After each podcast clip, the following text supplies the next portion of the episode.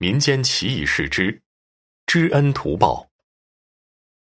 一九一六年，在江南的苏州一带，有一个男子名叫岳凯，少年时就在湖广一带贩卖粮食，家财富有。岳凯平常别无所好，偏爱的只是杯中之物，倘若见了酒，就连性命也不顾了。有一天，岳凯刚从洞庭湖贩了几车粮食，往老家回城。正是十月上旬的天儿，气候渐凉。虽然刚刚入冬，可是风吹在人的身上，那是直打哆嗦呀。他恨不得歇马打尖儿，找个客栈喝上几两老酒再走。到了靠近家乡的地方，有一座官道必经的小镇。镇上街道狭窄，店面虽有几家，除了一家酒肆外。生意清淡，几乎家家门可罗雀。这一家唯一的酒肆没有招牌，只是在门前插上两张一青一白的酒旗，迎风招展着，那样啊，就像向过往的旅客招着手。时已中午，酒肆内生意出奇的好，感情十月的冷风吹的旅客实在受不了了，必须得进来喝两盅暖暖身体。岳凯跟着伙计进了酒肆，反正离家也并不太远，快马三个时辰就到了，所以啊，也不急着一时三刻，准备喝上几盅暖和暖和身子。他看到一个店家里的人正捆着一条狗，将要杀了煮来吃。岳凯跟着店家商量，花一千块钱买下那条狗，并喂养了食物之后放生了，任凭狗愿意到哪儿就到哪儿。可是没想到，那条狗随着岳凯走。他走到哪儿，狗就跟到哪儿，怎么赶都赶不走。最后呢，这条狗在路上跟着走，一直到了岳凯的家。只要岳凯在家，这条狗就在家看家护院；若他出去做生意，则随着他天南地北跟着走。这条狗到岳凯的家已经两年了。这一年炎热的一个下午，岳凯在同村的朋友家，四人正围坐在一起打麻将。突然，这条狗闯进了这户人家，对玩麻将的岳凯汪汪汪直叫。岳凯嫌烦，起身将这条狗赶到门外。可是呢，刚坐回牌桌，这条狗又奔了过来，咬住岳凯的袖口往外拽。牌性正浓的岳凯一时恼怒，对着狗一阵乱踢，追打出了大门。这时候传来地震的轰响，房屋倒塌，屋内三个玩牌的人俱遭受灭顶之灾。只有岳凯幸免于死。这条狗救了岳凯一命啊！有一段时间，岳凯发现这条狗每到夜里就跑到村东头的陈家去守夜。岳凯把狗叫到跟前，斥责说：“哎，你跟我来，我养你。现在你去给别人家守夜，说明你已经找到可以投靠的主人家了。明天啊，你就不要回来了，别这么累了。”这天夜里，岳凯梦见狗对他说。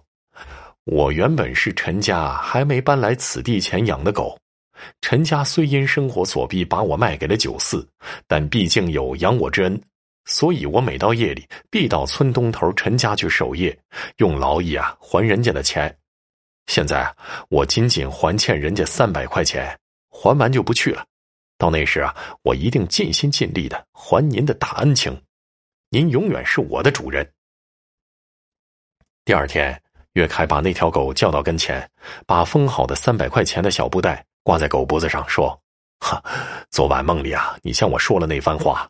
你现在到村东头陈家去还债去，免得你每夜啊辛苦守夜了。”那条狗低下了头，接受了岳凯的训告，于是就到了村东头陈家，把那三百块钱扔在陈家卧室门口，就回到岳凯家来了。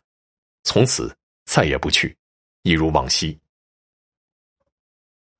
那时正值民国年间，盗匪如云。岳凯也乐得这条狗跟在身边，一则有伴二来可以吓吓胆小之人。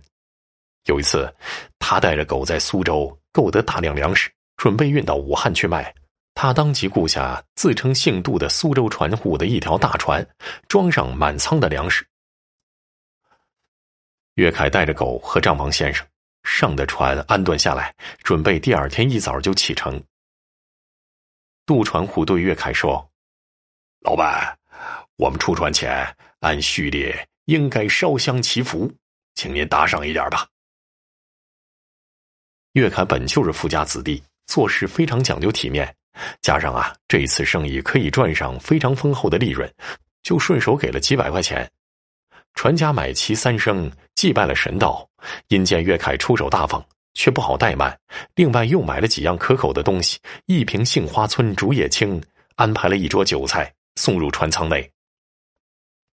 杏花村竹叶青是驰名天下的，刚揭开瓶口，就有一股清香扑鼻而来。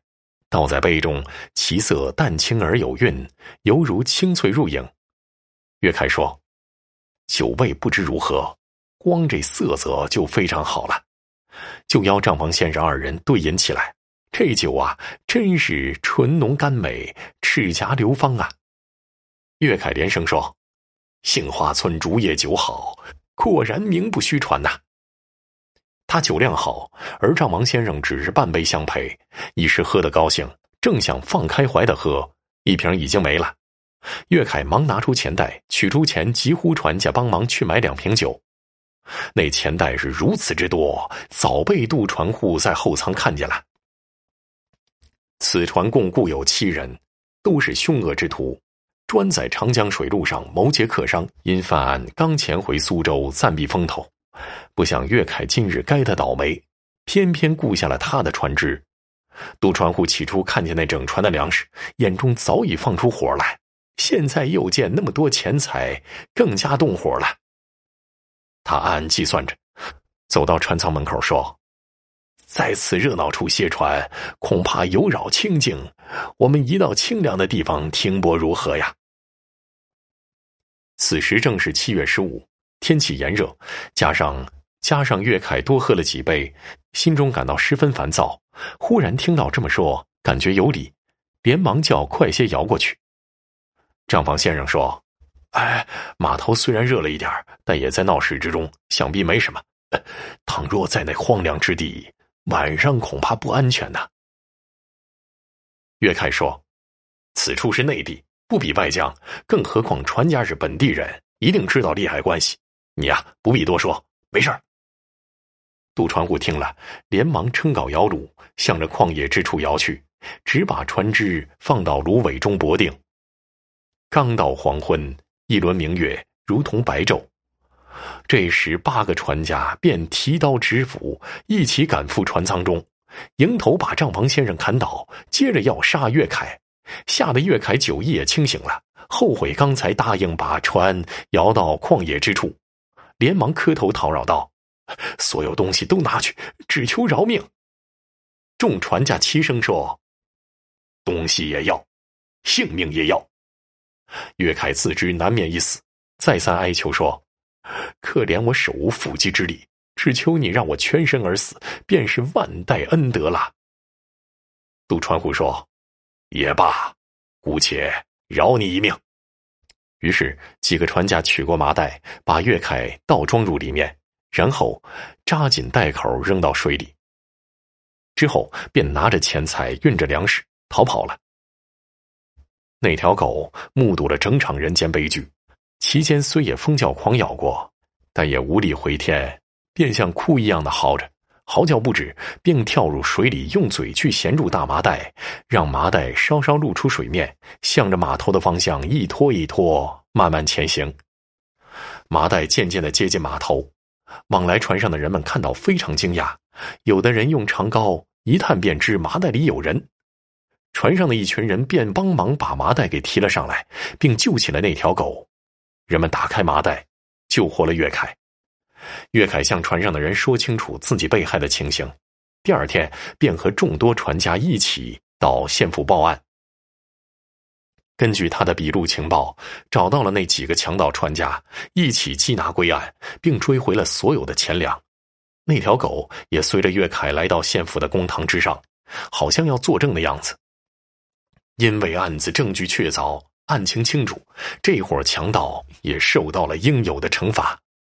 岳凯因这场生死的打击，看破了钱财聚散和生死玄关，也不往外跑生意了，只在家享受着悠闲的快乐和酒香醉生梦死的逍遥。有一次，岳凯去探望女儿，喝醉了酒，深夜才回家。经过家门口的鱼池边，摇摇晃晃的走着，一不小心摔倒在鱼池里。那条狗见状，对着家门一阵狂叫，像是在诉说着什么，然后退缩十几步，纵身跳进了鱼池中间，钻入水里，用嘴衔着主人的衣服向岸边拖，再跑向岸边喘息，这样来回好几次，终于把主人拖到鱼池的岸上，然后跑回家门前，用头撞门。岳凯的老婆被惊醒起来，看见狗在池塘边跑来跑去，就像是用手指引一样。岳凯的老婆掌着灯，顺着狗跑的方向仔细一看，岳凯满身湿漉漉的，醉倒在鱼池边，还没醒呢。于是搀扶着岳凯回到家。时间很快，又过了几个月。一个晚上，全家人都进入深深的梦乡。